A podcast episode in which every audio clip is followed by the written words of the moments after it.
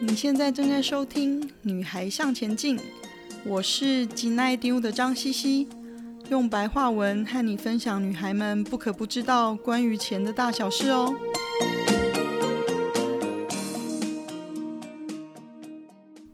今天是我们的第八集，我想要开始投资了，我准备好了吗？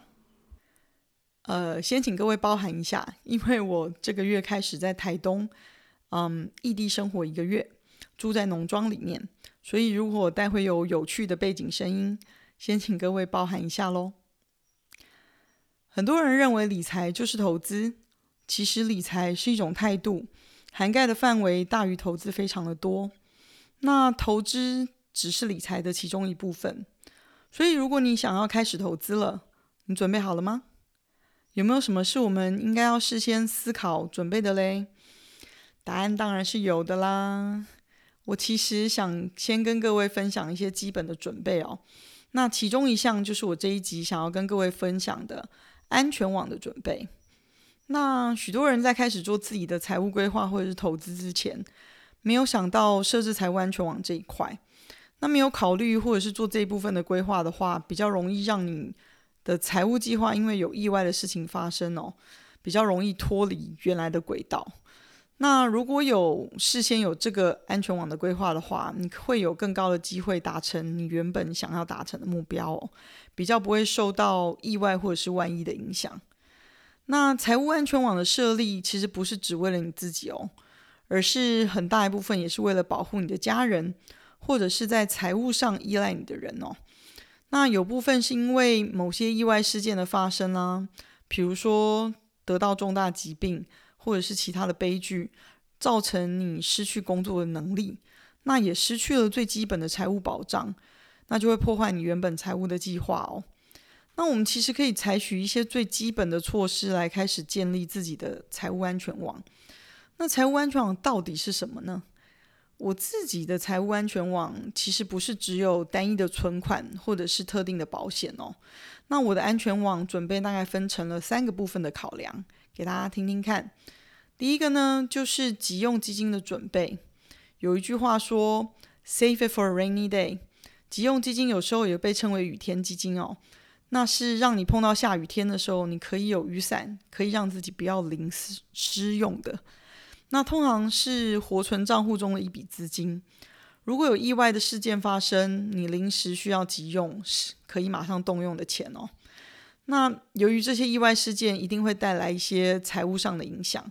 比如说，你突然失去工作，或者突然意外车祸需要一笔医疗费用，或者是原本不在预期中的房屋或者是车子的维修费用等等哦。比如说，你如果不修车，你就没有办法去工作，这些状况。那不知道各位记不记得有一部很可爱的电影叫做《Up》，呃，中文叫做《天外奇迹》哦，就是 Carl 跟 Ellie 这一对夫妻。他们从年轻的时候就一直想要去探险，也一直努力的在存钱。那可是他们生活中不停的有意外发生，比如说窗户破掉、房子坏掉，然后车子坏掉，一直到 Ellie 也生了病哦。那因为这些意外不断的发生，所以造成他们一直脱轨，啊、没有办法，嗯，存钱去做他们想要做的探险。那一直到他最后被逼着要去啊养老院的时候，他最后就是用气球绑绑在他的房子上，开始他的冒险哦。那以这个例子来作为急用基金，大家需要考虑的方向。那急用基金其实应该是你嗯财务安全网当中最最最基本的部分哦。那这一笔钱唯一的目的就是在紧急的情况下，你可以马上动用。在你急需要用钱的时候，你或者是你的家人可以避免因为没有准备而需要去借高利率的贷款，比如说信用卡债、信用贷款等等哦。这就是为什么这笔钱应该是在你正常没有事情的时候不要动用的准备金，而且也要放在可以很快动用的账户里面。但是我不太建议说把你的投资，比如说股票、基金、定存等等，当做急用基金的一部分。那最主要是因为这些，虽然这些投资商品它的变现的时间很快，啊、一天两天，但是因为临时意外的动用，它会影响你本来投资这个金融商品的规划，那你也没有办法达到你想要预期的回收哦。那到底准备多少是足够的嘞？我的建议是至少六个月到十二个月的薪水。那这个数字其实是非常的主观，因人而异，也会因为你自己当下对工作或是生活上的规划改变而改变哦。举个例子来说，如果你哪一天突然觉得工作非常的不顺，你觉得你可能或许要被迫换工作了，那你就要开始。想说，以当时的就业市场的状况，你保守的预测，你大概需要多久的时间可以找到新的工作，来作为把急用金拉高一些的依据哦。好，那安全网的第二个考量是什么呢？就是如果我有什么万一的话，那不怕一万，只怕万一哦。如果你工作有一些特有的职业伤害风险。或者是你因为家族的遗传疾病，可能有比较高的风险会得到的话，你或许可以考虑所谓的失能给付类的保险。那失能是指的是说你因为生病或者是受伤无法去工作，那这类的保险给付可以帮助取代你一些基本的收入。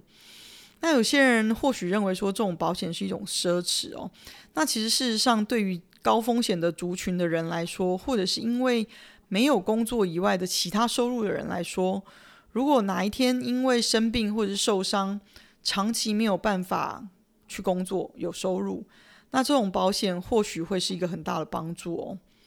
那即使说你有其他的财务来源，好了，可能也要问问看自己，这样够用吗？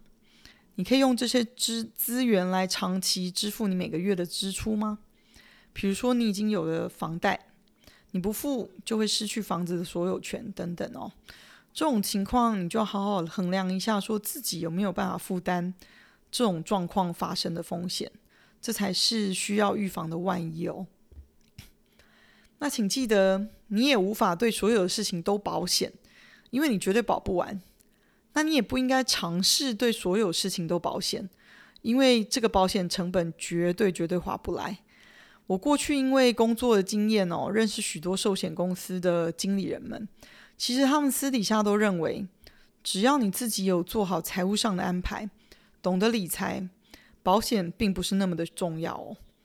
那我很喜欢绿角在《The Ten Commandments of Money》这本书的读后感中，翻译作者说的：“嗯，保险的核心精神是保你无法承受的重大损失哦。”而不是说买保险，所以如果今天有什么事情发生的时候，你不用自己掏腰包来付钱。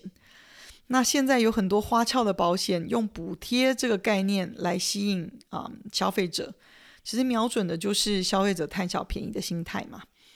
那请你就是一定要记住，保险的基本精神就是保你无法负担的重大损失，而不要被各种花俏的保险产品所迷惑哦。你可以问自己这些问题：你和你的家人可以在没有收入的情况下生活三个月吗？希望答案是没问题的哦，因为你已经建立了急用基金哦。但是如果没有收入六个月呢？还是一年？希望这个答案还是可以没有问题的哦。那如果更久呢？如果你不仅没有收入，你要维持基本支出、房贷费用、小孩的学费，甚至还要增加医疗费用的支出的话呢？如果你的答案是 no，那你才或许要思考一下，什么样的保险是你真正需要的哦。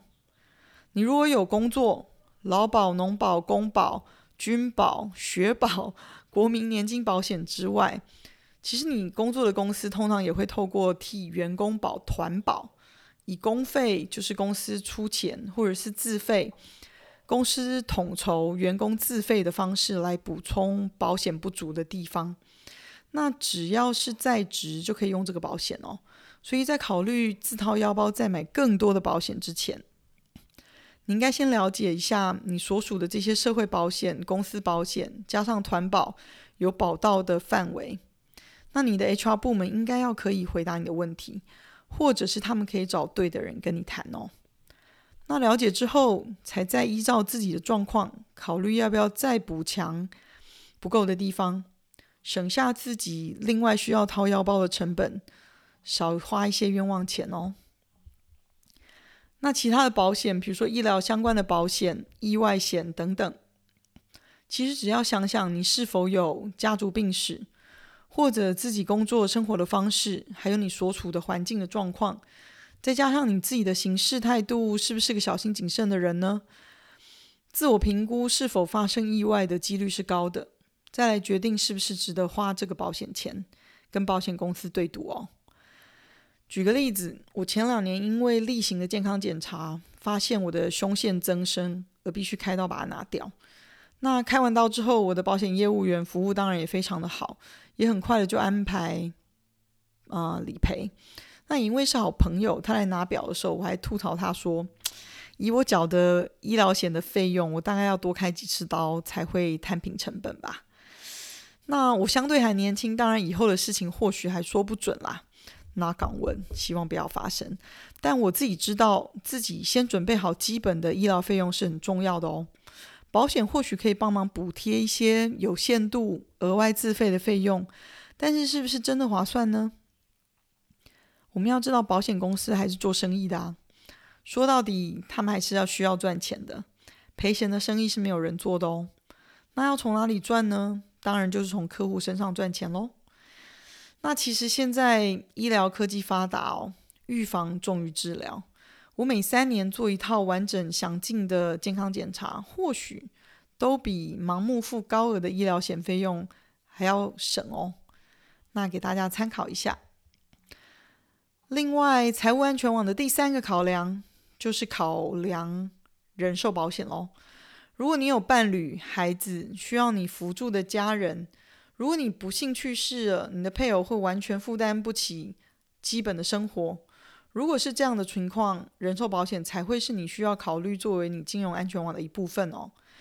问问自己，如果我走了，我的家人如何可以持续支付房贷或是维持基本生活的需求？你的人寿保险理赔是为了啊、嗯，你的经济辅助人提供基本辅助的资金。如果你不幸死亡，他们不会因为说需要同时面对失去你，跟不知道如何维持基本生活这样重大的问题哦。那另外，许多人将人寿保险作为遗产规划和现金累积的一部分。或许人寿保险可以是理财规划的一种工具，但是也要请你跟税务专家确认规划，因为目前各国的遗产税制都不不一样。也一直持续的在更改，那细节的部分没有安排好，反而没有办法达到你原先想要的节税效果哦。那回过头来说，很多年轻的单身美眉或是刚初入社会的啊、年轻家庭，目前并没有需要有靠你们抚养的人，或者是需要做遗产规划的打算，所以人寿保险可能不是你财务安全网必要的部分哦。至于如果说想透过用买保险作为强迫自己存钱，或者是想说可以作为投资工具的话，这时候我就会请你回归保险的基本精神。你付出保费是交换，如果有你没有办法承受的事情发生的时候，有一定的给付作为基本的保障。那你如果想要用保险存钱、赚钱、投资，那倒不如学自己自己学理财，成功的几率更高。也节省付出不需要的保险成本。保险成本是你付给保险公司的费用，越复杂越包山包海的保单，保险成本越高哦。而且如果你问你的保险成本是多少，他们很大一部分也不会能先告诉你，因为保险保单的成本有很大一部分是业务员的收入，还有公司的收入哦。好了，以上跟大家分享我对我自己财务安全网的安排。那这帮助了我可以不间断我的理财投资，到现在我也都还会定期调整。你的财务安全网在你不同的人生阶段也会有不同的考量哦。嗯，如果以这三个大方向来考量的话，应该就不会差太多了。你要不要也开始想想，你可以如何规划属于你自己的财务安全网呢？谢谢你的收听，今天的分享就暂时到这里喽。希望有带给你一些新的发想。今天的重点整理会在 FB 和 Instagram 的“女孩向前进”页面上刊出。如果有想闲聊的主题，也麻烦跟我说哦。记得给我们一个评价，还有别忘了和你的闺蜜们分享哦。